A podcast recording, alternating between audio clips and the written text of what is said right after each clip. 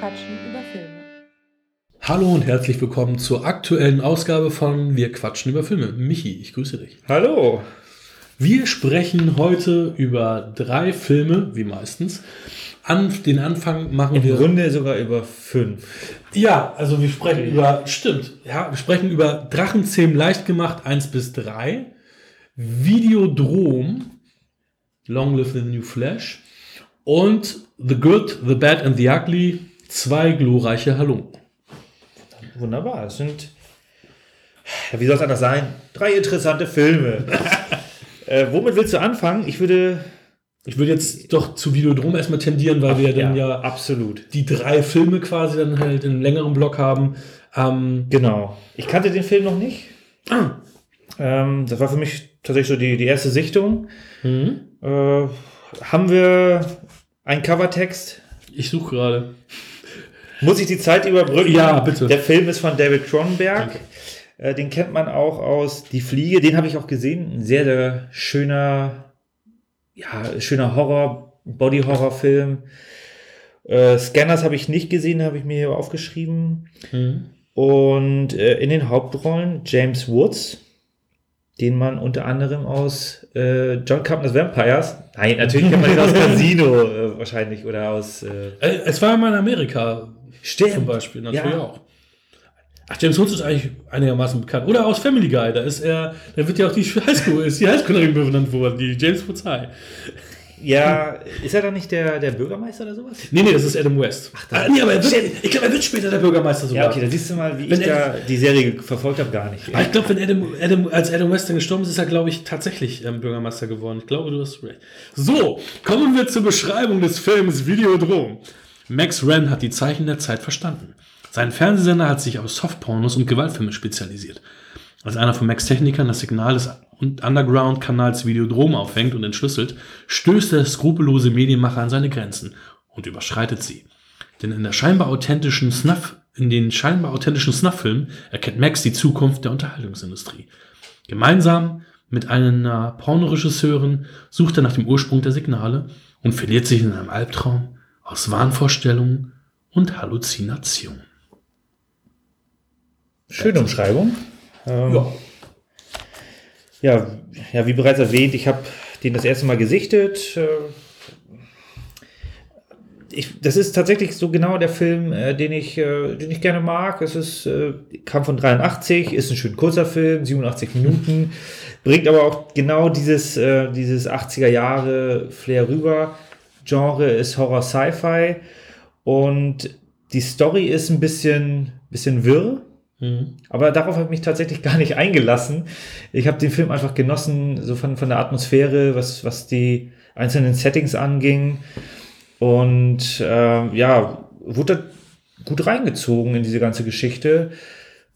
Auch allen voran die ganzen, äh, ja, die ganzen Effekte, diese, was sind das, Animatronics-Effekte, die ja, haben mir auch sehr, sehr gut gefallen. Da hatten sie auch einen, äh, da hatte ich gelesen, fünffachen, äh, Mas äh, fünffachen Oscar-Gewinner als Maskenbildner, also beziehungsweise später fünffache Oscar-Gewinner, zu dem Zeitpunkt noch nicht, mit äh, Rick Baker. Und äh, das hat mir eigentlich schon sehr, sehr viel Spaß gemacht, weil klar wirkt es jetzt nicht mehr so realistisch, ähm, eigentlich wirkt es nicht realistisch, hat aber seinen eigenen Charme. Wenn man jetzt so keine Filme wie The Thing, Die Fliege natürlich dann auch äh, ist in dieser Reihe oder Evil Dead äh, gerne hat, der wird da sicherlich auch seinen Gefallen finden, was, was die Effekte angeht.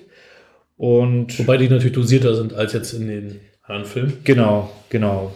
Aber auf einem ähnlichen Niveau, das stimmt schon. Also ähm, heute hat man natürlich viel mehr gesehen, dass das natürlich jetzt nicht mehr so den Wow-Effekt hat, wie es seinerzeit wahrscheinlich gewesen ist. Mhm. Also meine erste Sichtung war, weiß ich nicht, 2001, 2002, 2003, so die Ecke ungefähr. Ist auch schon sehr spät eigentlich, ne? Ja, aber ich hatte auch so vorher auch gar keinen Zugang zu denen irgendwie gehabt.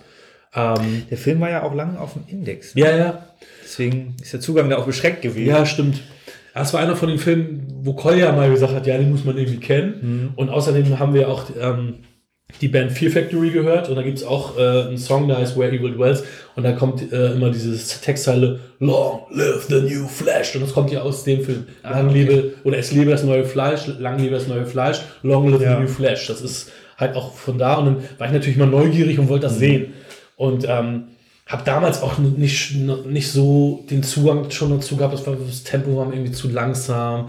Das war mir Mhm. ein bisschen zu wirr. Also ich finde ihn nicht schlecht, aber es ist jetzt kein Film, also der mich jetzt auch begeistert. Und beim zweiten Sehen habe ich gemerkt, ja, geht mir noch genauso. Er ist okay. Ne? Wir haben ein ihn, schöner Genrefilm, ne? ja, wir haben ihn ja bei- beim Netflix, äh, Streaming-Anbieter Netflix gesehen, deswegen mussten wir den Klappentext gerade raussuchen. Wir haben ihn Ja. legal natürlich betrachtet, wie alles, was wir uns ansehen. Ähm, fand das halt witzig, der, der, ähm, der Asiate, den man am Anfang sieht, dieser Pornoregisseur, der da James Wood da, James Woods da das, äh, hier diese Pornos verkaufen will. Da. Wo die da in ihrer Dreierkombi äh, beraten oder? Ja, wo die am Anfang in dem Hotelzimmer sind. Und das, das ist dieser asiatische, ähm, der asiatische Porno-Papst. und das ist, äh, der ist später im wahren Leben Politiker geworden und hat die Opposition auch damit äh, quasi versucht, die Leute zu schocken. Ja, ihr habt so einen Pornotypen in einem Film gespielt und so. Also ganz freakig. Und ich so, hä? Was soll das? Ja, sie setzt nochmal vermarkten, ist auch super. Absolut. Also Ja. Ich fand das auch ganz interessant. Ähm, also, was mich beeindruckt hat, war, als sie in dieser Talkshow waren und dieser Typ da auch über den Avatar da gesprochen Mhm. hat und dann auch sagte, ja, wir, später, wir werden alle Avatare haben oder wir haben alle Avatare. Irgendwie sowas, wo ich dachte, krass, und heute ist das ja tatsächlich so, Mhm. dass wir alle irgendwelche Nicknames, irgendwelche Avatare haben. Und ich meine, das waren die 80er und das war ja schon so ein bisschen Foreshadowing, wo man so wirklich sagt, oh, das ist tatsächlich eingetreten. Ne? Das ist schon. Das, das ist mir tatsächlich gar nicht so aufgefallen, weil ich hatte da äh, in der Szene meinen Fokus auf, auf James Woods, der da mit, der, mit dem anderen Gast da angebandelt Ja, hat, ja, ja. die mit ihrem roten Kleid war das, glaube ich. Schon bald haben wir andere Namen, hieß es da. Ja. Mhm. Schon bald haben wir andere Namen. Weil er sagte, er, er heißt gar nicht so, wie, wie jetzt gesagt wird. Schon bald werden wir andere, andere Namen haben. Die hast, hast du die erkannt? Die Deborah Harry? Nee, ich habe mir. Ich, nee, Das keine Ahnung, ist, wo die. das ist die Sängerin von Blondie. Hä? Die, was, die Die Sängerin? Sängerin von Blondie. Heart of Glass oder Maria, you gonna see her. Oder Heart of Glass kennst du doch. Die Nee, ein bisschen wie Michelle Pfeiffer. Ich meine, das sah sie auch schon ein bisschen wie Michelle Pfeiffer aus. Jedenfalls ist sie eine erfolgreiche Sängerin gewesen. Ja, der das- der Gruppe Blondie. I'm sorry. Äh, Alles gut. Ja, Trivia-Scheiße kommt ja meistens von mir. Deswegen. das, das stimmt, das stimmt. äh, mein Wissen ist begrenzt. Aber also mich hat der Film tatsächlich gut unterhalten. Er hat auch komischerweise dafür, dass es eigentlich ja nicht für jeden ein guter zugänglicher Film ist, äh, aufgrund der doch relativ wirren Story, die ich, ich habe es einfach, ich habe gar nicht versucht, das so im Genauen zu verstehen. Und dadurch hat er bei mir ganz gut funktioniert, aber anscheinend auch bei vielen anderen Leuten. Er hat in der IMDb tatsächlich äh, eine relativ hohe Bewertung mit 7,3 im Schnitt. Und das für einen Genrefilm, sage ich mal in Anführungsstrichen, ist das schon, also ist schon ein Prädikat sehr wertvoll. Ich selber gebe denen auch eine 7 und werde ihn mir sicherlich irgendwann nochmal äh, in meine Sammlung dann Okay. reinpacken, weil es einfach, ich hatte Spaß und mir gefallen halt diese, diese Effekte und Hast du Existenz gesehen, von, auch von Kronberg? nee. Den fand ich persönlich viel besser. Hm. Der ist ähm, Jude Law, Jennifer Jason Lee in den Hauptrollen. Ich kann ihn geben, ich habe den auf DVD noch. Jude Law, Ähm, dann Willem ein Dafoe? bisschen Neuerer. Ja, 90er, Ende der 90er oder so. Den habe ich, den habe ich, das, den habe ich das erstmal von Sven irgendwie nach der, äh, während der Schulzeit, glaube ich, noch bekommen. Also der muss Ende der 90er oder, oder so gewesen sein. Also auch super viele bekannte Darsteller. Und der hat mir damals sehr gut gefallen. Also den fand ich, und da sind auch so ähnliche Elemente vorhanden wie auch hier bei Videodrom. Kleine Trivia noch am Rande. Ähm, am Ende, was ist am Ende? Irgendwann hat er ja diese Virtual Reality Brille Ja. auf, die das so leuchtet und alles. Das ist äh, David Kronberg, der da sitzt, weil James Woods Angst gehabt hat. Diese, äh, das ganze elektronische Verkabelung, das mache ich nicht, das tue ich nicht. Und dann musste Kronberg äh, dueln. Fällt, fällt gar nicht auf. Äh, Nee. Ja, auch das ist eine sehr, sehr spannende Szene. Jetzt setzen wir selber uns äh, hier, keine Ahnung, ähm, HT, äh, HTC Vive und, Mhm. und was auch immer da alles äh, unterwegs ist. Setzen wir uns selber auf. Auf jeden Fall. Also da ist einiges so ein bisschen eingetreten, kann man Bisschen sagen. futuristisch, was, was sie da drin hatten. Ja. Ja, also ich habe ihm eine 6 gegeben, auch noch ähm, überdurchschnittliche Unterhaltung. Ähm, Ich muss ihn jetzt nicht in meiner Sammlung haben. Also ich, wie gesagt, ähm, wusste, ich hatte mir schon gedacht, als wir besprochen haben, Mensch, worüber reden wir? Und du sagst, oh, komm, lass mal wieder drum machen. Ich habe gewusst, ja, ich glaube, das wird jetzt nicht so sein, dass jetzt das Aha-Erlebnis kommt. Mhm. Ist so eingetreten. Ähm, aber es ist kein war, schlechter Film. Es war keine Qual. Nein. Und Long Live the New Flash, wie gesagt, das ist auch äh, so ein kultiger, kultiger Ausspruch. Also. Und jetzt wird es mal wieder jung zu sehen, ne? Also sieht man ja sonst immer nur älter. Ja. Also die meisten Filme von ihm, die ich kenne, sind, sind halt, wo er älter ist. Ja. Ja. Kommen wir zum Mittelteil zu einer Trilogie, die ich dir empfohlen hatte. Mhm. Den ersten hatte ich schon gesehen. Genau, den ersten, den hatte ich mir auch einfach mal gegönnt. Also ich glaube, der lief, genau, der lief im Fernsehen. Ich habe den einfach mal aufgenommen. Wieso habe ich ihn aufgenommen? Weil der natürlich in der IMDb in den Top 250 war. Und dann dachte ich so, okay, den arbeite ich da mal ab. das will ich ja alle mal gucken und äh, habe mir den dann einfach mal aufgenommen. So ganz altmodisch. Ähm, ja, und, und äh, ich lese es einfach mal den. Ja, es ist kein. Wir haben, du hast äh, meine Scheibe noch bei dir zu Hause. Ich glaube, es ist der Klappentext. Es ist der Klappentext. Hm, ich glaube schon. Drachenzähmen leicht gemacht 1 bis 3. Ein Held zu werden ist nicht einfach. Die Trilogie von Drachenzähmen leicht gemacht erzählt das Leben des Wikinger Hicks, der mit seinem Drachen ohne Zahn und seinen Freunden spannende Abenteuer erlebt, bei denen er über, den, über sich hinauswächst. Und das trifft eigentlich diese Trilogie, also umschreibt die Trilogie sehr, sehr gut. Hm.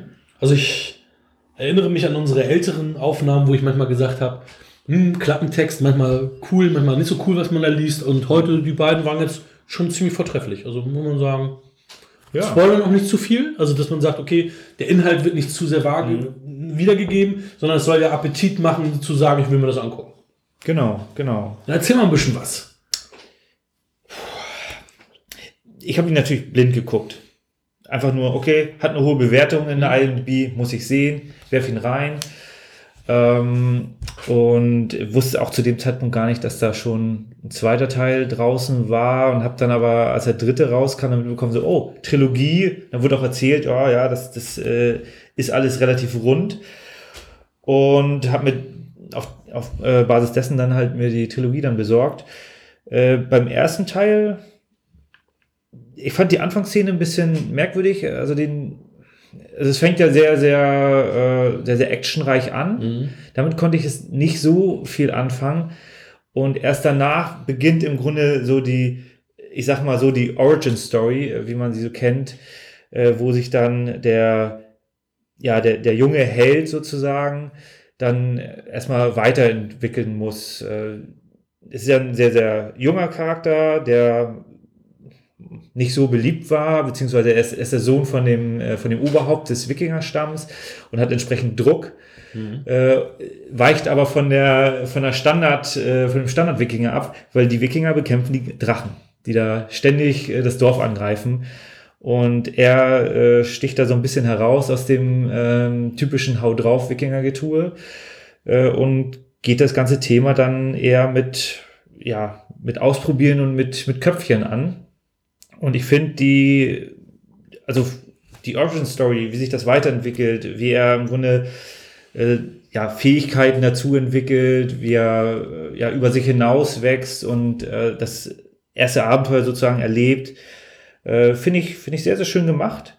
Auch das Zusammenspiel mit den ganzen Nebencharakteren mhm. äh, finde ich sehr gut und wird auch jetzt nicht mit unnötigen äh, dramaturgischen Wendungen ständig torpediert, mhm. sondern es wird jetzt auch über die ganze Trilogie hinweg gesehen.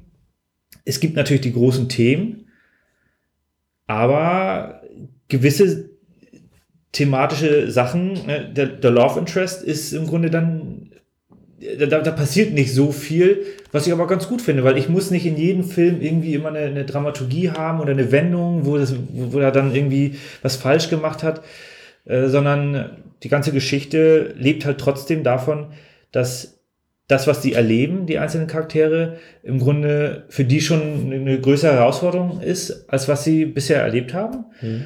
Und die alle im Grunde mit, mit dem, was sie da erleben, dann wachsen müssen, um dann das Abenteuer zu bestehen. Ja. Ja.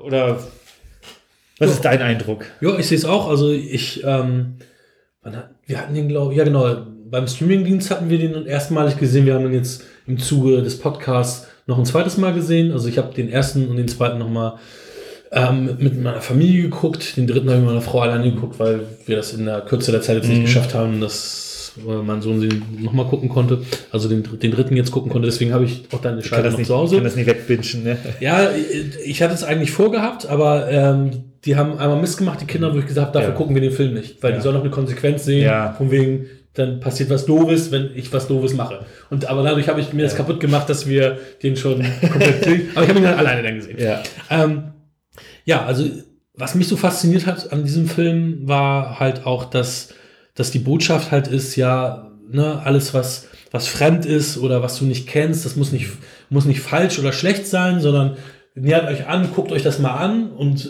schau mhm. mal zwischen den Zeilen, schau dir das mal an vielleicht ist das ja alles nicht so, wie es auf den ersten Blick scheint. Und da ist es ja auch so. Ähm, das ist für mich auch gerade im Zuge von Kindern ein schönes Beispiel zu zeigen, hey, ne, wir sind nicht alle, wir müssen nicht alle Feinde sein, wir können auch aus ja. Feinden Freunde machen. Und mhm. das ist, ähm, finde ich, auch eine schöne Botschaft.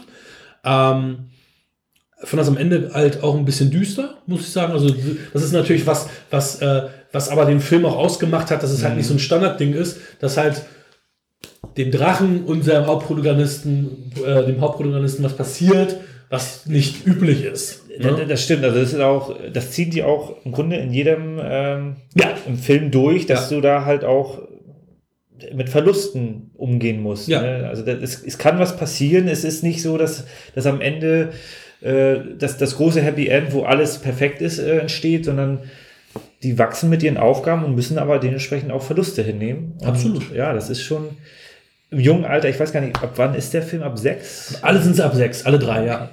Das ist dann schon äh, ein interessanter Umgang, aber ich finde auch nicht zu spät, glaube ich. Ne? Nö, also ich, ich habe jetzt gemerkt, äh, äh, Tilly, die ist ja kurz vor vier mhm. und ähm, der erste ging, den zweiten fand sie schon unheimlich, dass mhm. sie auch gesagt hat, sie möchte den dritten nicht sehen. Das hat sie ja. schon ja, partout okay. gesagt.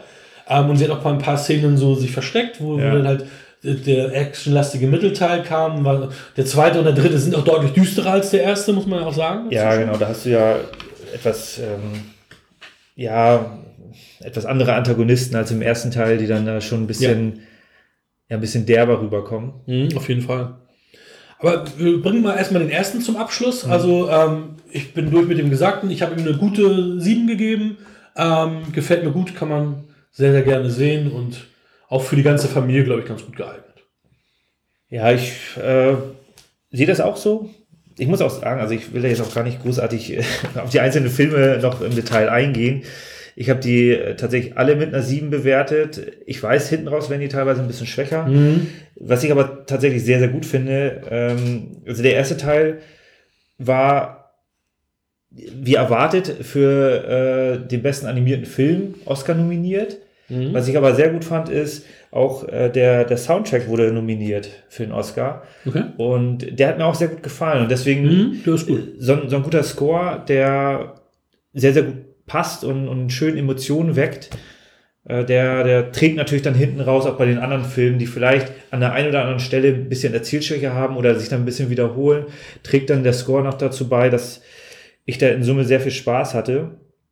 Und deswegen sehe ich das im Grunde so als, als Gesamtwerk. Also ich gebe dem mhm. kompletten Werk eine 7, würde mhm. es wirklich empfehlen. Ähm, und ja, kann er jetzt, äh, ist es ein absoluter Pflichtklassiker. Es gibt sicherlich da einige Filme, die da nochmal her, ja, herausstrahlen.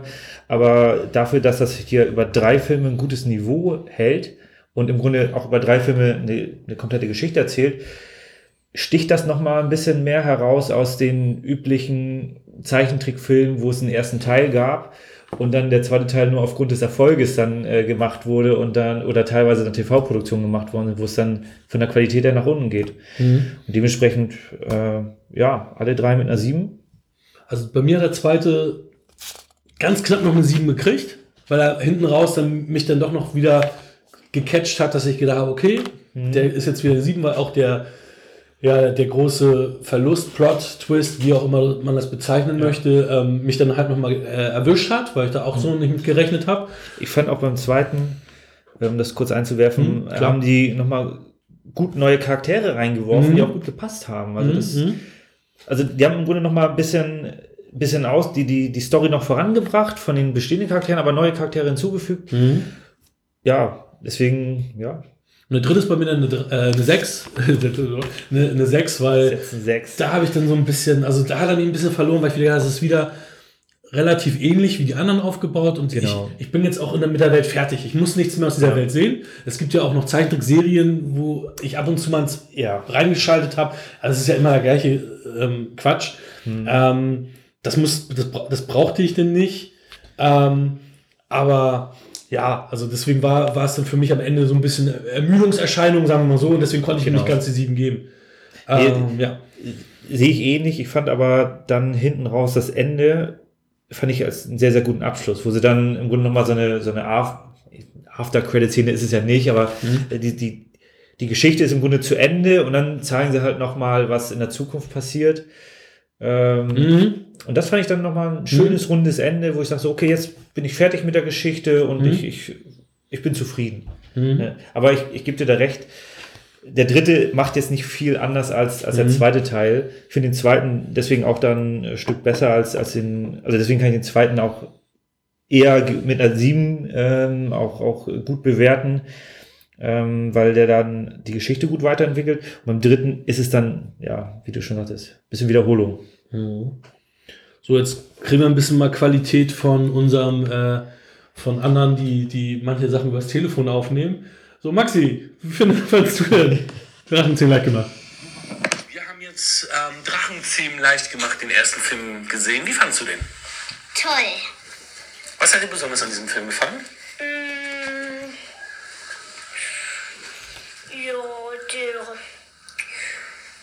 War ziemlich cool. Warum war der cool? Was hat dir besonders an diesem Film gefallen? Waren es die Drachen? War es die Geschichte? War es die Action? Was hat dir besonders gut gefallen? Was war da so gut an der Action? Dass immer die Guten gewonnen haben. Und ähm, was war deine Lieblingsfigur in diesem Film? Hicks und Odezahn und die anderen Drachenreiter. Ja, und ähm, wie denkst du, wird es weitergehen in Teil 2? Gut. Ja, dann danke ich dir für dieses Gespräch. Was würdest du dem äh, geben, wenn, ähm, also wie, wie gut fandst du den Film? Sagen wir, wir nehmen die IMDb-Bewertung 10 ist das Beste, 1 ist das Schlechteste. Wie viele Sterne kriegt dieser Film von dir? Zehn. 10 von 10, wow, das ist schon viel. Ich habe ihm 7 von 10 gegeben. Dann danke ich dir fürs Gespräch, mein Sohn. Ja, weil das ein bisschen einseitig war, habe ich darauf verzichtet, bei 2 und 3 auch noch ein Interview zu führen. Aber ich denke mal, das ist ähm, stellvertretend für alle drei Filme. Das finde ich schön, dass er da jetzt äh, auch Bezug zu hat und ja, unterhalten wurde. Auf jeden Fall. Ja, super. Jetzt kommen wir zu einem Klassiker. Oder hast du noch was äh, zu, hinzuzufügen? Nee. Ich wundere mich nur, dass wir gerade sehr durchrushen hier und heute wahrscheinlich Es- es deutlich schneller fertig werden als äh, sonst. Ja, es wird eine kurze Folge. Auf jeden Fall. Oder, ja, weißt du nicht. Ja, Wir müssen mal gucken. Äh, Es kommt ja darauf an, was wir hier noch. zieht sich der letzte Teil, äh, hat, hat der letzte Teil auch so eine Laufzeit wie der Film selber. Ist auch ein langer Film, ganz genau. Wir reden natürlich über zwei glorreiche Halunken. Unser erster Western, Ja. 1966. Der erste Film aus den 60ern. Hier gleich zwei Premieren. Ja, Drei Premieren. Noch der erste Clint Eastwood auch. das stimmt. Das stimmt. Was sagt denn der, der Covertext? Der sagt, zwei glorreicher Lumpen ist einer der ambitioniertesten, bildgewaltigsten und stilistisch einflussreichsten Western, die je gedreht wurden. Der packende Film steckt voller explosiver Spannung und verbindet gekonnt Mythos und Realität des amerikanischen Westens. In der vorliegenden Version ist das epische Meisterwerk von Sergio Leone erstmalig mit 16 zusätzlichen Minuten Filmmaterial zu sehen, das bislang nahezu unbekannt war. Jetzt kommt aber endlich die Handlung. Als unbesiegbarer Mann ohne Namen streift sich Clint Eastwood erneut den Poncho über um einen gestohlenen Goldschatz in seinen Besitz zu bringen. Tut er sich diesmal mit zwei Revolverhelden zusammen, Obwohl. obwohl Teamfähigkeit nicht eben den, äh, die markantesten, äh, zu den markantesten Charakterzügen des Outlaws gehört, müssen sie notgedrungen zusammenhalten. Irgendwie ist der Satz merkwürdig, weil das eine Frage ist. Wenn sie, wenn sie in einem, äh, wenn sie in einem vom Krieg überzogenen Land überleben wollen. Sorry für das schlechte Lesen gerade. Mit seinem furiosen, bis dato ungewohnten, dynamischen Stil revolutionierte zwei glorreiche Lunken das Western-Genre nachhaltig. In einer Art und Weise, wie sie nur Sergio Leone und Clint Eastwood ermöglichten. Ja, 16 Minuten länger. Das habe ich auch wirklich gemerkt. Ähm, meine Sichtung ist ewig her. Das war wirklich, ähm, als die DVD rauskam. Ich habe die, ich hab die mir sofort gekauft, als die DVD kam. Ähm, ich glaube, ich habe ihn auch irgendwann mal im Fernsehen mit meiner Mutter halt gesehen, ganz, ganz früher. Und das ist halt auch einer der Lieblingsfilme meiner Mutter. Und ähm, damals war halt ohne Zweifel halt, es war halt ein Kultfilm, es war ne, alles so. Und ich habe diesmal ein paar Längen gehabt und mich ein bisschen gelangweilt teilweise. Wo ich auch gedacht habe, krass, weil ich habe dem zuerst, äh, auch zuerst dann deutlich, deutlich höher bewertet und ähm, habe dann auch gedacht, okay, also irgendwie ähm, ist es immer noch ein Meisterwerk und es, er ist super und die Bildsprache und die Musik ah, fantastisch, die Darsteller, ähm, wobei mir jetzt erstmalig aufgefallen ist, dass ja eigentlich Ellie Wallach der Hauptdarsteller ist. Der ist ja deutlich mehr zu sehen als Clint Eastwood. Das ist mir vorher auch nie aufgefallen. Ja, das stimmt. Also so, jetzt ich so, hey, jetzt sieht man, sieht man ja, Ja. äh, schon wieder? Eig- Eigentlich ist er der Hauptdarsteller. Ja, ja, ja. Und ähm, ja, also es ist natürlich ein super Film. Es ist äh, Jammern auf hohem Niveau gewesen, aber es hat mich sehr gewundert, dass ich da doch so ein bisschen, bisschen müde war quasi. Wann hast du den denn gesehen? Also ich habe ihn. 23 Uhr? Nein, nein, nein, ich, ich habe ich hab ihn, ich hab Ah, ihn, äh, ich hab ihn auf dem, auf dem Freitag gesehen ähm, zur Primetime. Ah, okay. Äh, ne, also es war jetzt nicht so, Ja. dass ich irgendwie schon richtig müde war, sondern es war halt Mhm. ne, normale, normale Zeit.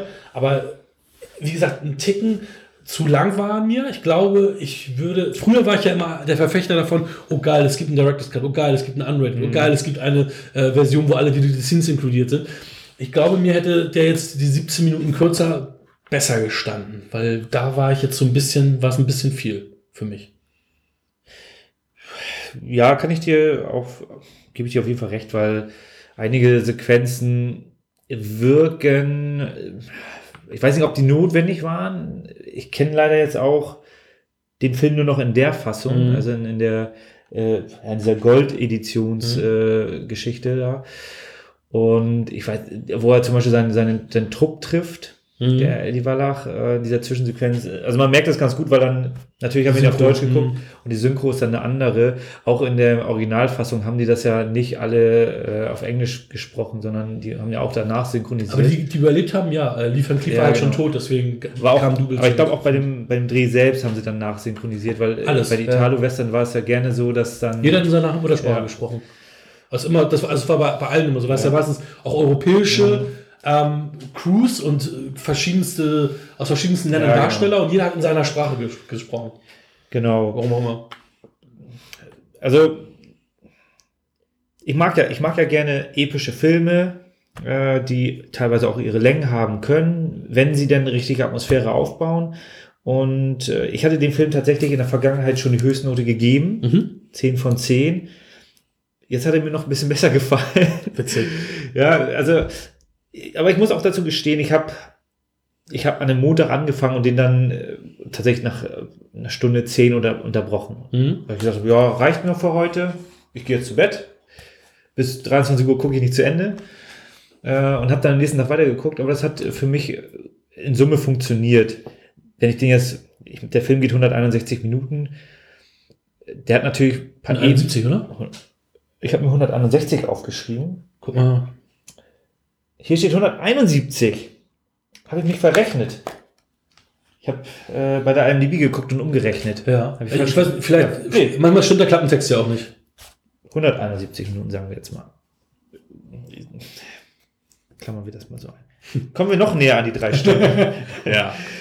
Und also ich kann das schon nachvollziehen, weil das, was, was wir jetzt hier eben gerade an, an Storybeschreibung hatten, das spiegelt den Film ja so gar nicht wider, denn Äh, Im Grunde dreht sich der Film nur um drei Charaktere. Ich habe mir auch nur vier Schauspieler aufgeschrieben und den vierten habe ich mir nur aufgeschrieben, nämlich den äh, Aldo Sambrell, weil der bei Mission Adler mitgespielt hat von Jackie Chan, was einer meiner Lieblingsfilme von Jackie Chan ist. Echt? Und das ist so, ach guck mal, das ist nämlich der Antagonist in Mission Adler.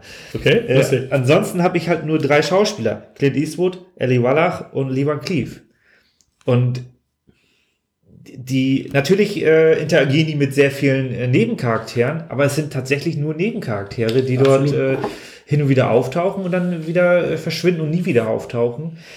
Und der große Storyplot, der jetzt hier genannt worden ist, ne, die, die, die, die, Dollars, die verfolgt ja im Grunde nur einer der Charaktere am Anfang und die anderen beiden ähm, müssen sich da ja erstmal, die, die stolpern ja nur zufällig darüber. Und das finde ich dann ganz interessant, weil so die Erinnerung war so ein bisschen verschwommen. Ja, dass das, dass das, dass das ein, ein roter Faden ist, aber nein, das ist im Grunde schon mehr, mehr oder weniger ein kleines Durcheinander, was dem Film aber meines Erachtens gut äh, zu Gesicht steht. Äh, trotzdem hätte ich auch im, also im Mittelteil äh, nach, der, nach der Wüstensequenz hätte ich mir ein etwas größeres Pacing gewünscht, weil sie dann ja noch ähm, also die, die Szene mit der Brücke, die ist natürlich phänomenal. Ja. Die finde ich gut. Ja. Die muss rein. Aber die Sequenz, die davor stattfindet in der, in der Stadt, hätte es, hätte die da sein müssen? Ich weiß es nicht. Sie ist da, okay. Äh, macht auch Spaß. Aber das hätte den Film noch ein bisschen. Meinst du den Waffenladen oder was meinst du gerade? Nee, den, nee der Waffenladen ist ja ganz am Anfang. Ich meine eher, äh, wo ähm, Clint Eastwood und Ellie Wallach sich wieder treffen. Ah, mh, auch mit der Badewanne da. Ja, genau. Ja, okay. Genau. Ja, ja. Die ist natürlich schön umgesetzt. Mhm. Stilistisch äh, schärft die noch mal ein bisschen die Charaktere. Ja, und das wird ja auch hunderttausendmal kopiert. Dass einer da irgendwie in der Badewanne sitzt und dann bang, boom, bang. Nur, Mhm. es ist halt dann, jede Sequenz für sich finde ich sehr, sehr gut. Aber dadurch, dass es dann halt immer noch eine mehr ist, du hast halt nicht diesen typischen Storyverlauf, Mhm. ähm, wie, wie in, in ja, normalen Hollywood-Filmen, in, einem- in einer normalen Heldengeschichte sozusagen. Und deswegen kann ich es schon nachvollziehen, dass das sich ein bisschen hinzieht. Und deswegen, also eine Pause zwischendurch ist ja nicht verkehrt. Ich meine, andere Filme wie, es war einmal, Amerika hat glaube ich eine offizielle Pause sogar gehabt. Mhm. Intermission, genau. Mhm. Ja, Und, und also Sergio Leone ist halt so ein Freund von längeren Filmen hinten raus in seiner Karriere. Die ersten beiden Dollar-Filme gehen ja von der Laufzeit. Ja, ich glaube, die haben in, Anführungsstrichen normaler, le- Ja. leicht über 100 Minuten, glaube ich. Ne? Die sind noch nicht so Ja, lang. genau, genau. Irgendwie, Mhm. das, das ist Stunde 40 oder sowas, hat er, glaube ich, da so auf der Uhr. Äh, nagelt mich aber bitte nicht fest. Ich meine, Spielmittel von Tour ist auch e ewig Das lang. ist ne? auch, ja, Mhm. sehr, sehr langer Film. Und trotzdem hat mich das in Summe schon, schon wieder abgeholt. Mhm. Ja, die Darsteller sind doch super, ne? Also Charles Bronson wurde ja sowohl Tuco als auch Angel Eyes angeboten. Wobei in, im, im Deutschen sagen sie nicht Angel Eyes, Mendoza oder wie nennen sie den? Santana? Mendoza? Cetenza. Ja, Cetenza. Irgendwie, Ja. weil der hat ja irgendwie im Original, nennen sie, also was heißt im Original? Im Englischen nennen sie ihn immer Angel Eyes. Äh, Clint Eastwood hat ja keinen Namen. Und, und Tuco halt. Blonder. Und Charles Bron Blonder, Blondie, Blonder. ja, ist ja auch, äh, auch total geil. Ähm, und Charles Bronson wurden beide Rollen angeboten. Also einmal hier The, the Bad and the Ugly quasi.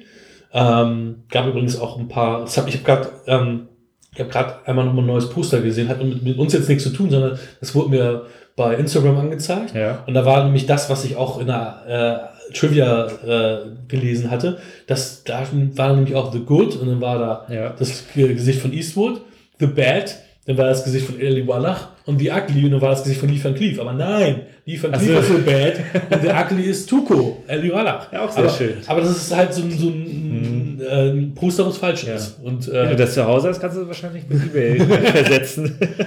Nein, also deswegen, also ich kann mir Charles Bronson, ich meine, bei Spielmittel den Tod hat er gezeigt, wie geil gecastet er da war. Ja. Da waren aber auch die Jungs alle, haben alle einen Top-Job gemacht. Ich, ich hätte mir da auch gar keinen anderen vorstellen können wieder. Also die sind wirklich, Mhm. die haben das da zementiert und scheinbar gab es ja auch eine Freundschaft zwischen Clint Eastwood und Ellie Wallach. Ich weiß nicht, er ist ja in, in, in Mystic River hat er ihn, glaube ich, auch nochmal besetzt, relativ spät äh, in seiner Karriere, wo äh, Ellie Wallach schon ganz alt ist. Da ist er irgendwie ein, ein Shopbesitzer. Da, ist, da spielt er, da spielt er irgendeinen Ladenbesitzer. Und da hatte ich dann auch damals gedacht, so, oh krass, Eddie Grant, Wallach. warte mal, nee. Nee, Gran Torino. Nee, da nicht, das habe ich Das war, das ja. war, ähm, Mr. River muss das gewesen sein. Okay. Ja, nee, ich habe ich hab eben mich nur verlesen. Aber ich, das, ich meine, das Lied hat mich auch, ich meine, stimmiges Intro, Ja. zehn Minuten wird nicht geredet. Ich hatte damals noch auf dem Handy, auf dem mit Polyphon Klingeltönen, das, den, den Song. Du, du, du, du. Geil, hört sich an wie im Film. Nein, aber war halt nur teuer. Ja, ist schön. Ist, ich meine, der Film ist natürlich, äh, der hat so ein paar Trailer-Tracks und äh, das ist aber, ich meine, was ich, was ich gelesen hatte, war, ähm, dass Eastwood da sich so ein bisschen verkracht hat äh, Mhm. mit Sergio Leone, weil er zu viel Geld gefordert hat. Ah, ich wusste nicht, dass es um Geld ging. Da ich Ja, mich gefragt, also- was war das Problem? Weil er sollte ja, ich, also wenn das stimmt, hat Leone ihm ja auch eine Rolle in Spiel des Lied von Tod angeboten, hat er ja abgelehnt. Und ich wusste aber nicht warum, woran das lag. Dass Also ich glaube, glaub, danach äh, hat er ihn das nicht mehr angeboten. Ah, okay. Also ich hatte nur gelesen, ich meine, über was reden wir hier? Wir reden über ein 1966, ein Budget von 1,2 Millionen. Mhm. Wieso hat er, das war richtig viel Geld damals, wieso hat er so viel Geld bekommen? Weil die beiden Western davor so ein Erfolg waren. Mhm. Ich glaube, der erste Dollarfilm war 300.000 oder so und, und das wurde dann immer sukzessive mehr. Äh, und für zwei glorreiche Halunken, äh, Eastwood ist ja so die Entdeckung von Sergio Leone Ja, in den ja. Augen von Sergio Leone. Aber war ja auch so. Ich meine, in Amerika war er vorher nicht bekannt, äh, also Ja. berühmt. Also er ist dadurch erst ein Star geworden. Ja, Mit den Spaghetti-Western. Vorher war kein das, Star. das auch zu Recht. Also das er, natürlich ist das keine spektakuläre Rolle. Ähm, Sergio Leone sollte gesagt haben, es gibt zwei Gesichtsausdrücke von Clint Eastwood, eine mit und eine ohne Hut. Oh, aber die haben sich so ein bisschen, also Eastwood hat eine Viertelmillion verlangt, plus 10% der Einnahmen. Ui. Wenn man bedenkt, dass der Film dann 6 Millionen eingespielt hat, was natürlich sehr, sehr viel ist. Das ist, klar, wir reden jetzt über Milliarden Einspielergebnisse, aber damals äh, 1,2 Millionen Budget, 6 Millionen Einspielergebnis, das ist schon eine Menge Geld. Und da hat Eastwood sich, glaube ich, dann auch, äh, ich will jetzt nicht sagen gesund gestoßen, aber da hat er einen guten Schnitt gemacht. Danach ging es ihm ja nicht schlecht. Also seine Karriere ging ja nicht bergab, sondern äh, er, durfte ja weiter Filme machen. Äh, Sehr viele gute auch. ja, Und sehr viele auch äh, auf der anderen Seite der Kamera. das stimmt. Der hat viel beides gemacht. Ne? Also er ist ja auch ein Tausendsasser und hat noch Musik gemacht und so. Ja.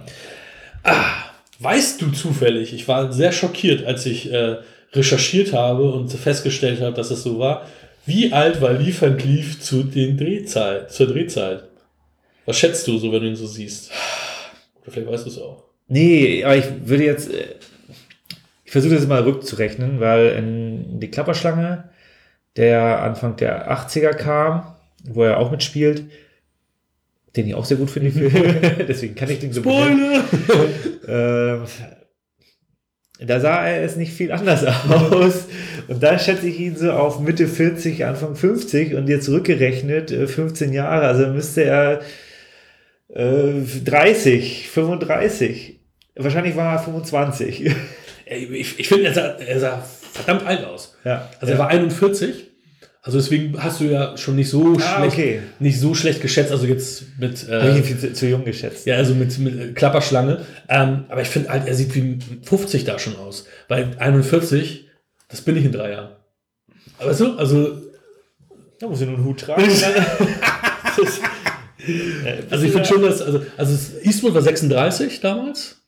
Ne? Hm. Ähm, Eastwood war auch immer so sch schwer zu schätzen quasi. Ja. Ähm, wobei natürlich schon sieht, dass er natürlich deutlich jünger ist, aber ich find, fand schon, dass Mhm. Lee Van Cleef da also wie ein älterer Herr schon aussieht, also so Anfang 50 eigentlich, also ni- nicht mehr so jung. Ja, lag vielleicht auch an dem, an dem, ähm, an dem Stil. Mag sein, mag sein. Also ich würde ihn jetzt, Ich weiß es nicht. jetzt auch nicht so, ja, ach, es ist wirklich schwierig. Was natürlich äh, im Klappentext gar nicht so hervor, äh, hervorging, was mich auch ein bisschen, vielleicht habe ich auch deswegen gestockt, weil ich so ein bisschen verwirrt war. Ähm, Im Endeffekt ist der Film ja ein Prequel zu den Dollarfilmen, weil er ja am Ende erst den Poncho kriegt, die Klamotten kriegt und dann ja erst mit, also quasi so aussieht, wie er in den Dollarfilmen aussieht. Und deswegen, und auch von, dem, von der Zeit her, wann, wann der Film spielt, ist es eigentlich offiziell auch so, dass, dass, dass der, dieser Teil ein Prequel zu den Dollarfilmen ist. Und du hast ja auch am Ende erst, dass er von dem toten Soldaten den Poncho nimmt und überzieht. Das heißt, es muss ein Prequel sein. Und das ist eine interessante These. Also eine eine interessante Also muss. Ja, ich finde das sehr muss, spannend. muss. Weil, weil jetzt würde ich mir die anderen beiden Filme mit einem anderen. Weil es ist ja auch, angucken. es ist ja auch so, dass die, ähm, das, also den Poncho hat er in allen drei Filmen tatsächlich getragen. Es ist auch genau, Genau. derselbe, den hat er auch nie gewaschen. Ja, genau, das habe ich auch gelesen. Und, ähm, sehr gut. Und das ist ja tatsächlich so, er, er, nimmt ihn ja einen Toten weg. Das heißt, das kann ja nicht sein, dass das ein ähnlicher Poncho ist wie im vielleicht hat er ihn verloren und holt ihn jetzt nicht wieder. Sieht ihn, oh, hier. Oh, mein Poncho. Aber so macht das mehr Sinn. Also, so, also von der zeitlichen Folge macht das mehr Sinn. Mhm, Also es soll auch, also, also deswegen wundert es mich, dass es da so steht, ne? Weil es steht da so, als wäre es ein Sequel zu den Dollarfilmen. Als wäre es, also Das steht ist ja, der Abschluss der Trilogie, weil es ist der dritte Film, der gedreht worden ist. ja, aber dass, Es ist- dass er quasi vor den Ereignissen spielt, also okay, wie willst du es auch äh, jetzt thematisch da noch irgendwie Die anderen beiden Filme sind ja auch äh, zeitlich irgendwie nicht, nicht Nee. eingegrenzt, wobei ich schon äh, vom Gefühl her würde ich sagen, ohne jetzt die nochmal gesichtet zu haben, im ersten Teil sieht er jünger aus als jetzt im dritten Teil. Das ist ja, Aber das ist, naja, whatever. Was ja auch logisch ist, weil er da auch jünger war. Klar. Also was ich nochmal äh, auch hervortun wollte, war, dass äh, in der, also der ist in Spanien gedreht, Ja. tatsächlich, und dass da 1500 spanische Soldaten als Statisten auch äh, zum Einsatz kamen, was natürlich auch ganz schön krass ist, ne? So 1500 Statisten.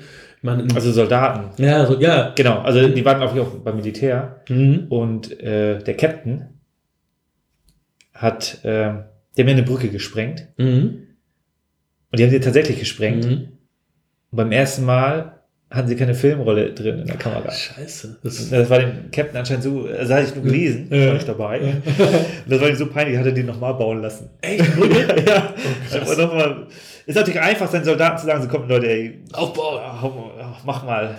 Der Regisseur war nicht am Set. Was ich auch ganz spannend fand, ist, ähm, weil Gleef und Cleef ist ja eigentlich fast immer als Bösewicht gecastet worden. Ähm, Bei vorherigen Teilen nicht. ja, Da wolltest du hinaus. Nee, nee, hinaus. Sorry. Nee, nee, alles gut. Nein, die Sache wollte ich nicht hinaus, sondern du hast recht bei, bei dem, äh, wo er, was war Colonel? Colonel? War Colonel? Für ein Colonel? paar Dollar mehr, keine Ahnung, was er da gespielt hat. Colonel, Ja, General? Weiß ich, aber da war Ja. er natürlich Genau. nicht, da war er kein Antagonist, da war er einer von den Guten. Aber ich meine, in, innerhalb seiner Karriere Ja. ist er ja meistens als, als, äh, als Antagonist ähm, besetzt worden. Also er galt ja eher so als Bösewicht. Aber in der Szene, wo er ähm, die Frau verprügeln sollte oder verprügelt Ja. hatte, er, kann, er konnte das nicht, er konnte die Frau nicht schlagen, musste dafür gedoubelt werden, weil er da nicht in der Lage zu war. Lief und Cleef als Schauspieler. Und ähm, das ist so, wenn du so denkst, so, de deine Karriere besteht aus Antagonistenrollen und du bist eigentlich so ein weichherziger Mensch, dass du es nicht, Ja. ne? Also das war schon, fand ich schon äh, ziemlich beeindruckend. Schießen hätte sie können, weil die Revolver zu bedienen geht wahrscheinlich. Was natürlich auch total witzig ist, ist, ähm, dass vom, vom Bodycount her irgendwie der, der, der vermeintliche Bösewicht ja am wenigsten tötet. Also am, am wenigsten sterben ja durch die Hand von Lee von Cleef. Das ist ja eigentlich, ich glaube, die, ich glaub, die meisten hatte tatsächlich Clint Eastwood äh, abgeknallt, ne? Ja, doch. Und dann kam, dann kam äh, hier Tuko, Eli Wallach und hier äh, Angel Eyes, der hat gar nicht so viele abgeknallt. Ja, weil äh, Clint Eastwood natürlich ähm, auch ein bisschen von Tuco unter Druck gesetzt worden ist mit seinem Trupp. Ja, und dann haben wir natürlich ein paar Das- Henchmen, hat er noch ein paar Henchmen abgeknallt, ne? Ja, Also genau, einfach. äh, Red Shirts. Das, aber äh, ja, da hast du recht. Das ist. Ich meine, das, das tut dem Film jetzt nichts äh, nach und ich habe auch das Gefühl Nein, gehabt, dass die klar. eigentlich alle auf dem gleichen Niveau äh, als Revolverheld waren. Ähm, von, von, von daher haben die die Charaktere gut aufgebaut. Und jeder hatte so seine, seine Rolle oder seine, sein, also man wusste schon, das sind drei gefährliche äh, ja, Protagonisten. Auf jeden Fall. Und was ich, ich meine, reden wir über die letzte Szene. Ja, Die ist natürlich- ich auch gleich. Das ist natürlich der absolute Superklasse. Szene auf dem Friedhof, ja. Äh, da war ich, ich war in Frankfurt in dem Filmmuseum. Oh. Und äh, das fand ich ganz toll, weil das nochmal, das nochmal ein bisschen visualisiert, was sie da für, für, für eine super Szene gem gemacht haben. Äh, in dem einen Stockwerk äh, laufen, laufen so Filme ab in dem Filmmuseum. Mhm. Und die gehen verschiedene Themen durch. Äh, mal ist es irgendwie Soundeffekte und, und was auch immer. Mhm. Und diese Szene hielt für das Thema Schnitt her. Okay. Und du hast dann so vier Monitore gehabt. Und bei jedem Schnitt sprang das Bild halt auf den nächsten Monitor. Und dadurch hast du so ein bisschen die, die, die Dynamik, die der Schnitt dort äh, mitgeliefert hat, nochmal noch mal mehr mitbekommen. Weil die Szene ist ja relativ ruhig und relativ lang. Mhm. Gleichzeitig hast, bauen die da aber ja eine unglaubliche Spannung auf, weil du immer so, so die kleinsten Bewegungen siehst und hin und her springst und dann guckt er nach rechts und nach links und dann geht man auf den nächsten. Und das fand ich schon wirklich äh, wahnsinnig gut. Wie hast du das empfunden? Auf jeden Fall. Also ich, ich meine, das ist auch eine Klassiker-Szene und ich weiß nicht, ob du das weißt. Ähm, ist das das erste Mal, dass ein Mexican Standoff gezeigt wurde, wie sie sich alle bedrohen gegenseitig und dann hier, was sie ja äh, hundertmal in den ganzen Hongkong-Filmen haben, was sie bei Reservoir Dogs haben, dass die Leute sich da gegenseitig alle mit Knarren bedrohen. Ist es der erste Mexican Standoff in dem Film? Ich weiß es nicht. Also es ist wahrscheinlich einer der, ein, wahrscheinlich dann, ein, wenn dann einer der ersten. Wie definierst du den Mexican Standoff in mehrere? Ja, ja, mehrere, die sich gegenseitig mit Knarren bedrohen, genau. Also was, was bei John Woo ja, Ja. relativ häufig stilisiert Mein- wurde. Weil, weil die, die typischen, Pulp Fiction, äh, nicht Pulp Fiction, Reservoir Dogs. Ja. Haben sich ja auch alle gegenseitig dann. genau, die typischen Duellszenen, die kennt man ja. Und Ja, das ist ja. ja im Grunde so die, das, Aber das ist ja kein Mexican Standoff, Ja. genau. Das ist halt ein Duell. Zwei gegeneinander und da Mexican Standoffs sind es ja dann immer auch, auch mehrere. Ich weiß nicht wie, wieder genau, wie das gen- wieder genau das äh, ähm, Wie die Rahmenbedingungen sind. Genau. Die Rahmenbedingungen eines sind wir heute an, bei dem Mexican Standoff hier in diesem Moment. Du hältst eine Waffe an meinen Kopf. Könnte das schon reichen? Eine super spannende Szene, Musik und dann die Nahaufnahmen. Ich meine, Sergio Leone ist ja nicht ohne Grund so oft kopiert worden. Ähm, wie, wie ich eingangs zwar sagte, ich habe mich, also es war ein bisschen zu lang, ab und zu war, war ich ein bisschen ermüdet, aber natürlich äh, erkenne ich es an, dass wenn es diesen Film nicht gegeben hätte, dann würde es irgendwie tausend andere Filme nicht geben oder einer anderen Art geben, weil der so viele Filmemacher beeinflusst hat, so viele Filme auch beeinflusst hat. Und es ist auch immer noch Meisterwerk. Ich meine, der ist nicht umsonst irgendwie derzeit Platz 9 in der IMDb. Genau, ist der beste Western im Grunde. Ja, und ähm, für mich ist er auch noch eine 8. Also, ne, es ist, also es ist, ne, also ich konnte ihm Aber es gibt dann kein, Zimmer geben. es gibt dann kein aber Western. Herz. äh, Aber ich habe ihm noch ein Herz gegeben. es gibt aber keinen Western, der besser ist dann. Oder gibt es einen Western, den du einen neuen gibst? Ah, das kann ich dir jetzt so auf dem Aber Stand gar nicht Das sagen. muss dann aber schon was sein, weil, warte. weil jetzt das. Ich meine, wir, wir kamen von den, äh, wir kamen von den amerikanischen äh, John Wayne Western und dann kamen wir mit den Italo Western komplettes anderes äh, Ambiente, sag ich mal, im positiven Sinne. Fand ich auch viel geiler, also immer. Ja, und jetzt hast du ja den Punkt, du hast ja natürlich mit, mit äh, erbarmungslos so ein bisschen den Abgesang von diesem Mhm. Italo-Western, nochmal so eine letzte Sargnagel wurde nochmal reingehämmert. Mhm. Äh, gleichzeitig hast du ja mit, ähm, mit Kevin Costner da, der mehr auf diese Realismus-Schiene gegangen ist, wo der ja auch einige richtig starke Western gemacht hat. Äh, Irgendwie der mit dem Wolftanz natürlich äh, kann man dann Mhm. nennen, aber zum Beispiel Open Range ist auch Mhm. eines meiner persönlichen Highlights. Ähm, allein der, der Shootout am Ende. Ja, der ist- Trotzdem würde ich den Western immer noch äh, tatsächlich vorziehen. Aber ich kann das schon verstehen, wenn man da vielleicht auf, auf, auf was anderes steht. Vielleicht. Also, wir müssen da nochmal gucken. Also, ich habe jetzt meine derzeitigen IMDb-Bewertungen, aber das sind auch Filme, die ich auch 100 Jahre nicht gesehen habe. Ne? Ja. Also zum Beispiel habe- ich Spiel mir das Lied vom Tod und für ein paar Dollar mehr jeweils eine 9 gegeben. Das ist aber ohne Gewehr jetzt. Ich habe die ü- alle über 10 Jahre mindestens, mindestens, eher 15 Jahre nicht mehr gesehen. Ich meine, für, für ein paar Dollar mehr bleibt bei mir immer haften die, die, die Szene, wo. Ähm, Der Ja, Kill Feature 3. nee, nee, nee, die Szene, wo der eine erschossen wird, wo noch kein Blut zu sehen war. Achso. Und das ist. Da denke ich mir so, ja, ist halt ein bisschen zu alt. Haben sie in dem Moment nicht genutzt. Das hast du ja jetzt hier bei, bei The Good, The Bad and The Ugly nicht mehr. Da habe ich jetzt irgendwie, da wurde ich nie rausgerissen. Aus, aus Ich habe ich hab doch ein, zweimal war das tatsächlich auch, wo Tuko den einen, glaube ich, äh, erschießt, wo er noch in der Badewanne ist, dass der sich so krümmt und dreht, Ah, aber okay. nichts zu sehen ist. Aber das, also das, das, aber dann war der Schnitt da ganz gut. Also mich hat das da jetzt nicht so. also das entschuldige ich immer, weil ich so denke, so, es war damals halt nicht so möglich Ja. und es war okay. Und ich meine, ganz ehrlich, das hat in den 80ern Rambo 2 und 3 auch andauernd gemacht. Da wird irgendwie geschossen und dann äh, und fallen die um. Oder Hotshots 2. Ähm, und ja, es ist, das ist auch der Zeit geschuldet. Ne? Das war damals halt nicht so, nicht so möglich. Ich meine, das Thema hatten wir auch mal. Ich meine, eine Zeit lang fand ich jeden Film geil, wenn da blutige Schießereien war. Ich gedacht, der Film ist lange, oh geil, eine geile Schießerei, wo Blut spritzt, geil. 120 Minuten für die Tonne, aber 10 Minuten Genau, Schießerei. Nice. Ja, und das ist ja heute auch nicht mehr der Fall. Und deswegen Ja. ist es auch umgekehrt so, dass mich das jetzt nicht äh, tangiert oder rausreißt, Mhm. wenn da halt kein Blut ist. Weil man muss ja auch immer mit den, ja, mit den Möglichkeiten, die sie damals zur Verfügung haben, und dann Ja. muss man wirklich sagen, war das grandios und der Hammer. Die Musik, ich meine, Ennio Morricone ist immer der Hammer. und dann ne, die ganzen Close-ups und wie das alles zusammenwirkt. Ja. Für mich aber immer noch halt der Film oder der Western, wo die Musik perfekt auf die Bilder, auf den Film abgestimmt ist, Ja. halt Spielmäßig vom Tod. Da passte das Okay. Mhm. für mich alles noch ein bisschen mehr. Ne? Alle haben ihr Thema gehabt. Ne? Claudia Cardinale hat ihr Thema, Henry Fonda hat ihr Thema, Charles Bronson hat sein Thema. Alle, wo du weißt, okay, die Musik begleitet die Hauptdarsteller Mhm. mit. Und das hat, war für mich dann noch ein bisschen ausgereifter. Wie gesagt, ich kann, lage mich jetzt nicht drauf fest, dass Okay, also alles das wäre. von Tod ist für dich dann noch einen Zacken besser. Aus, ich. Also ich- aus jetziger Sicht ja, Ja. aber ich kann es dir nicht sagen, weil, Wie die noch mal. weil ich habe genau, ich habe Spiel das Lied vom Tod ja und zwei Gloria Lunken ewig nicht mehr Mhm. gesehen gehabt. Und jetzt habe ich zwei Gloria Lunken nochmal aufgefrischt, die anderen habe ich nicht aufgefrischt. Ne? Ich meine, es ist genau dasselbe, wenn du heute mir Mhm. sagen würdest, ne, was dein liebster Dolph Lundgren, würde ich sagen, ey, Mars of the Universe, so ein geiler Film. Nein, den habe ich leider irgendwie vor 12, 13 Jahren nochmal gesehen und Mars of the Universe ist ein Scheißfilm. Ähm, Das ist trotzdem der beste Dolph Lundgren. nein, es gibt einige ganz coole Dolph Lundgren. Universal. Soldier. Ja, dann am ehesten wahrscheinlich Universal Expendables. Oder, oder hier, ähm, Rocky 4. wie, wie, wie, wie, war- wie hieß der noch mit Brandon Lee? Nee, Rapid Fire war Brandon Lee allein. Es gab einen mit Brandon Lee und. Äh, Der hat mehr als einen Film gemacht? Ja, ja. Mit Okay. Ja, aber dann, habe ich den nicht gesehen. Showdown, Aber. Jo, Showdown? Nee, Showdown, nee. ich, ich meine, mit, mit Spielen das Lied von Tod, da, da gehe ich auch, äh, da gehe ich auch à jour. Äh, mich hat tatsächlich The Good, The Bad, The Ugly ein bisschen mehr abgeholt. Die Story ist ein bisschen straighter, ist nicht so komplex. Bei Spielen das Lied von Tod hast du eine sehr, sehr komplexe Story, weil jeder Charakter hat ein bisschen mehr Hintergrund, als was man im ersten, äh, ja, zu, zuerst äh, sieht oder zuerst preisgibt.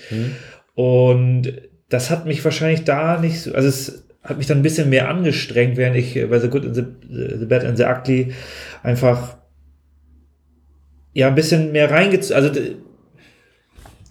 es sind wahrscheinlich Nuancen. Also ich finde beide sehr, sehr gut. Und so. Äh, aber ich kann das vollkommen, äh, eine 8 ist natürlich schon hart. Ne? Eine Ach. Übrigens, es ist Showdown in Tokio. Also, Tatsächlich, Brandon Lee, der Typ, äh, der Film, aber äh, wir schweifen wieder ein bisschen ab, aber egal. Ähm, der ging irgendwie, ich glaube, 79 Minuten oder so. Also auch in der Uncut-Version, ne? Also es war jetzt nicht äh, so runtergekattet, sondern so. der ist äh, sehr, sehr straight. Also da geht von einem Set-Action-Set-Piece ins nächste und so und ja, aber kann man mal machen. kann man zwischen, Nur nochmal Dolph Lundgren hier zu, zu erwähnen. ähm, ja, also ich, ich finde, also ich habe ich hab mittlerweile auch jetzt viele, viele Western gesehen und kann mit den straighten alten Western jetzt nicht so viel anfangen wie mit, wie, wie mit den Italo-Western. Also die, die, die mag ich auf jeden Fall viel mehr. Ähm, ich weiß nicht, ich habe vor kurzem erst ähm, den ähm, Hostiles gesehen mit, mit, mit ähm, Christian Bale. Den fand ich auch sehr gut. Das ist auch äh, so ein, so ein ähm, sagt mir Indianer-. Der ist, der ist relativ neu. Also Ja, der, okay. der, ist, der ist noch nicht so alt. Und den fand ich auch gut. Also es gibt schon viele gute Western halt auch, ne? Ja, gleichzeitig hast du halt, äh, du hattest mir ja mal äh, die glorreichen Sieben, das Remake. Und das ist für mich schon gar kein Western mehr. Das ist für mich halt, okay, es ist Western-Setting, aber es ist eher so ein Actionfilm. Ja, auf jeden Fall. Und da, damit kann ich dann halt nichts anfangen. Dann, Und das Original, ich fand das Original, das fand ich zum Beispiel auch sehr gut. ja, aber das fand ich tatsächlich auch nicht so gut. Äh, wobei ich wahrscheinlich auch Sieben Samurai haben wir Ja. ja zusammen angeguckt. Ja. Das ist ja auch Und genau das Gleiche. Der, der hat halt wirklich für, für unser eins Längen und ich habe mir dann doch viele von den äh, Kurosawa, heißt er Mhm. doch, ne, äh, angeguckt. Aber der erste Dollarfilm ist ja auch von Jimbo der Bodyguard quasi. Genau, genau. äh, In Anführungsstrichen. Und da finde ich dann auch tatsächlich den Eastwood besser. Und ich kann auch dem Bruce Willis Remake da was abgewinnen. Äh, so Last La- Man Standing. Last Man Standing, genau. Äh, ja, es ist, ach, es ist halt immer schwierig. Was gefällt einem besser? Also jetzt, der, der letzte richtig gute Western, der mich umgehauen hat, war natürlich Cowboys and L äh, nein. Oh. Nein, Spaß beiseite. Äh, war tatsächlich Open Range, weil der auch, es ist ein sehr ernster Film und hinten raus der Shootout natürlich sehr, sehr, sehr, sehr intensiv und sehr, sehr realistisch ist. Aber ansonsten kommt da wenig dran. Also ich finde, das Guck dir Hostiles an. Das ist übrigens auch okay. die letzte Rolle von, ähm, von dem, von The Walking Dead, den, den, den, wie hieß er noch, der Ältere? Herschel. Herschel. Ja, okay. Ähm, das ist die letzte Rolle, wo, wo, er, wo er dabei ist. Also der Schauspieler, der Herschel spielt, Ja. dessen Namen wir nicht kennen. Äh, genau. ich, ich hatte den irgendwo mal, aber wieder vergessen. Ähm, nee, Es ist- kommt, ja. Egal. Ähm, der Ja, ist gut. wenn er mal so über den Weg läuft. Ja, ich kann ihn dir geben. Ich meine, Western, das Genre ist nicht tot zu kriegen. Früher gab es ein Überangebot, Wie so wie heute bei Marvel. Also, Genau. äh, hier Superheldenfilme. Genau. Und ich freue mich schon auf den Abgesang der Superheldenfilme. Ich- ja, weil ich finde zum Beispiel super, finde ich halt schön. Ist ein, Verbrechen, halt die Fresse. genau, das ist einfach mal, äh, der nimmt die Superheldenfilme auf aufs Korn und ist sehr, sehr heftig. Und ich hoffe, dass da noch mehr kommen äh, in, in, in diesem Bereich. Weil Also jedenfalls nicht von ihm. ne? Er ist, das ist der Typ, der Guardians of the Galaxy gemacht hat, James Gunn. ja, nee, ich meine, Ich weiß, was du meinst. Du meinst diese Abgesang. Guck Ja, The genau. Boys an. The Boys oder, oder Logan. gefallen. Oder Logan. Logan war ja der Hammer. So, und deswegen ähm, bin ich da auch sehr gespannt, was, was in, in der Richtung passiert. Und so war das damals halt mit dem West- Western. Und Mhm. deswegen finde ich, ich meine, nach, nach diesen Italo-Western kam ja dann die Bud Spencer, Terence Hill, äh, Sind nicht die, die kamen ja Ende der selben 70er. Zeit ungefähr? Aber die haben es im Mhm. Grunde so eingeleitet, dass den, den Abgesang der Italo-Western. Also deswegen, man, im Grunde spielt die Geschichte immer einen ähnlichen Zyklus, weil irgendwann sind wir gesättigt von irgendeinem Produkt und dann Klar. kommt was Neues, nur mit Klar. ein bisschen anders. Ja. Und hier hat es super funktioniert, deswegen ist es, ähm, kann ich den Film auch nur wärmstens ans Herz legen. Guckt Für euch den den 10. an. Für den eine 10, oder? Absolut, ja. Immer noch. Wenn es zu lang ist, guckt ihr in den zwei Teilen an. Geht auch. Klar. Also ich meine, wenn man, wenn man den auf Scheibe zu Hause hat, warum nicht, ne? Deswegen, also ich, ich schäme mich nicht dafür, mal zu pausieren. also, Nein, ist ja auch okay. Das Ding ist ja auch, aber das ist ja auch diese Magie von Filmen. Ähm, du musst dich A darauf einlassen und B ist es ja auch immer eine Stimmungssache. Wenn Mhm. Ja. ich den mir morgen angucke, habe ich vielleicht eine ganz andere Stimmung. Ja. Oder hätte ich ihn mir morgen angeguckt, jetzt natürlich nicht, weil den habe ich gerade vor kurzem gesehen, da will ich sagen, nee, schon wieder. nochmal. Ja, genau. Sondern wenn ich ihn anstelle von Freitag oder Samstag jetzt heute geguckt hätte oder morgen in einer anderen Stimmung bin, bin ich dann vielleicht auch, ich weiß nicht, als ich erstmal Gran Torino gesehen habe, da war ich, hatte ich gerade äh, da warst du gut drauf. da war ich richtig scheiße drauf, Ach so. hatte, hatte, hatte äh, Probleme ohne Ende, fand den scheiße. Habt ihr irgendwie drei oder vier Wochen später geguckt und fand ihn total geil. Hab gedacht, warum fandst du den scheiße? Ja, weil ich gar, gar, gar, gar nicht bereit war, den zu gucken, gar nicht offen dafür war. Ja, genau. Vor allem bei so emotionalen Filmen, die dann äh, unter die Haut gehen und gar nicht so. Wenn du natürlich einen schlechten Tag hast, dann willst du eigentlich seichte Unterhaltung haben. Ja, Und Dann genau. guckst du dir Videodrome an. Genau. Ja, es Wenn, wir, wenn wir von den heutigen Filmen Ja. äh, reden. So, und wenn ich mal irgendwie so ein bisschen genießen will, so einen guten Wein trinken will, dann gucke ich mir zwei glorreiche Lunken an und kann noch so ein bisschen den Staub schmecken, den, den trockenen Wein muss ich dann da rausholen, glaube ich. ich trinke keinen Wein, also das ist jetzt einfach nur so eine Szene, eine bildliche Szene für euch draußen. Ja, super. Also ich, ich meine, es gibt ja jetzt wenig noch äh, hinzuzusetzen, nur Orson Welles hat noch äh, vorher gewarnt, der Bürgerkrieg kommt nicht gut an. Hm. An dem Box Office war es dann trotzdem Erfolg. Tja, Orson Welles, hast nicht immer recht gehabt, wa? Ja, aber er hat ja nur eine Warnung ausgesprochen. Er hat, ja, er hat ja nur eine Warnung ausgesprochen. Meinst du, Leute, Ich habe vor kurzem erst gelesen, wusstest du das, dass du Austin Wells, als er hier ähm, Citizen Kane gemacht hat, da war irgendwie Anfang 20 Ja. oder das ist ganz jung, Ja. noch total krass. hat er schon ein Meisterwerk abgegeben, ja, ne? ja, ja. Und, und heftig. du hast ja eben erwähnt, dass du schon äh, fast das Doppelte drauf hast. äh, aber, Ja, nee, aber es, ist, es ist so, du, du bist ja irgendwie 24 und ja, Schon heftig, du hast oder? das Meisterwerk abgeliefert. Ja, es ist Ich glaube, danach hat er noch ein paar gute Ideen gehabt. Äh, den einen oder anderen Film habe ich mir auch noch. War, warte mal, äh,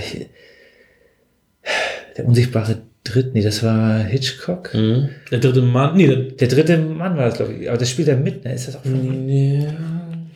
Also dieses, äh, wo die da in den Untergrund umherlaufen. Mhm. so. Ja, also ich, habe das schon immer ähm, ähm, durcheinander gekriegt, der unsichtbare Ja. Dritte und der dritte Mann. Ja, ja. Ich bin auch eben bei M, die Stadt sucht einen Mörder, aber das ist Fritz Lang. Ja, genau. Das war ja der Deutsche. Genau. Der dritte Mann, Orson Welles. Und Genau. zwar Der kam danach, oder? Ist das nur Darsteller. Ja, ja, das, der war auf jeden Fall, der war auf jeden Fall danach. Der ist, oder warte mal, 1949? Wann, doch, müsste danach sein. Citizen Kane. Ich glaube nicht, dass wir Citizen Kane besprechen, aber ich habe den gesehen und ich kann ihn auch empfehlen. Zieht ihn euch mal rein. Ich habe den auch noch nicht. 1941 Citizen Kane. Okay. Guck ihn dir, also, äh, guck ihn dir an. Also wenn ich ihn, wenn er mal, mal vor die Füße läuft, Der auf jeden sind- Fall. Der wurde auch von, zum Beispiel die Simpsons dann auch, ähm, Ja, ich habe das erstmal von ihm erfahren äh, durch Al Bundy. Da war es auch, da hat hat er auch immer was so eine Rosebud. Äh. Und natürlich Simpsons, genau. ja, ich weiß nicht, ob du die Szene kennst, wo äh, der, ja, warte mal, Mr. Burns hat Geburtstag Mhm. und äh, Smithers macht ein Video, Smithers, oder? nee, Smithers macht so eine ähm, Tanzeinlage für ihn. Und das kommt auch daher. Echt? Also die Szene, wenn du die siehst, dann denkst du, ah ja, ja, kennst du. Ja, das ist witzig, ne, was die Simpsons alles ähm, kopiert haben. Ja, von, von, von daher, äh, ja, deswegen kann man auch die Warnung da ganz gut, ist ganz gut platziert. Bürgerkrieg. Ich muss auch sagen, mit Bürgerkrieg kann ich auch überhaupt nichts anfangen. Ich habe nochmal, ich den Film gesehen und nochmal nachrecherchiert, okay, die Braunen, die, die, die, die Grauen sind die Bösen, sind die Südstaatler und die Blauen sind die Nordstaatler, die nachher gewonnen haben. Ja, also ich Ich habe glaube, so war das, ne? Es Ich weiß nicht, ich habe ich hab damals Fackeln im Sturm halt geguckt. Und das war Okay, auch, das ja. ist ja genau das Setting. ja. Ähm, also ja, die Südstaatler sind ja die, die auch die Skla- Sklaverei beflügelt haben und Sklaven gehalten haben. Die Nordstaatler, Ja. Mhm. ne, also das hieß ja Bruderkrieg, weil das sind ja auch tatsächlich dann auch Brüder gegeneinander teilweise. Ähm, aber so richtig intensiv habe ich mich mit dem Thema auch nicht beschäftigt. Aber es gibt einige Filme auch zu dem Thema. Ja, das reicht dann als Geschichtsunterricht, wenn man es in der Schule nicht hatte, weil ich hatte das, glaube ich, nicht in der Schule. Nein, nein, natürlich nicht. Ich meine, das ist ja amerikanische Geschichte, um Gottes Willen. Also, ich meine, die Amis, die wissen noch nicht mal, wo Deutschland liegt. Warum sollten wir so viel amerikanische Geschichte Ja, durchnehmen? nur hier Standorte.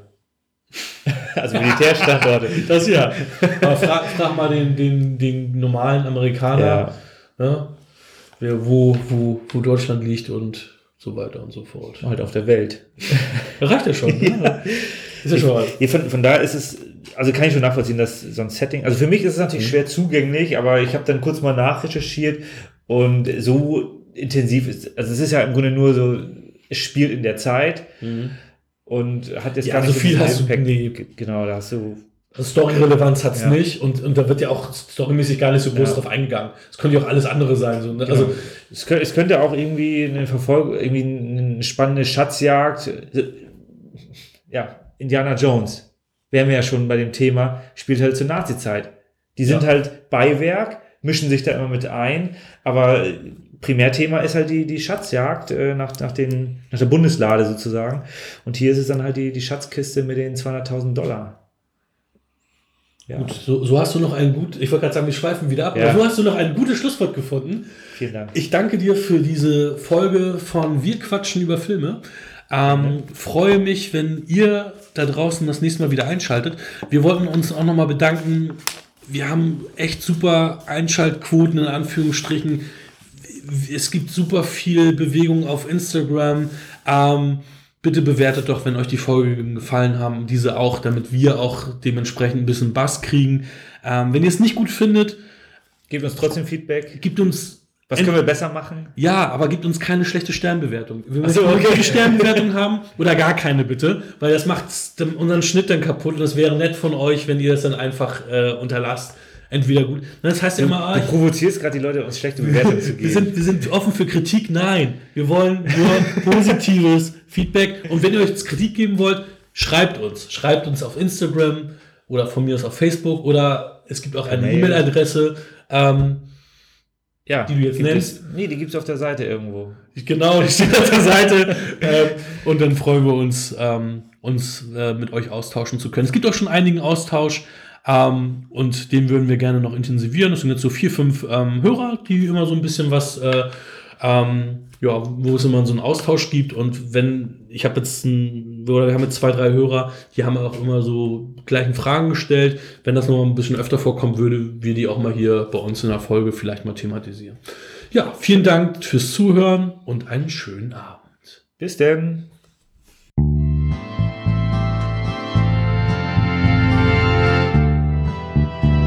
Das war Wir quatschen über Filme.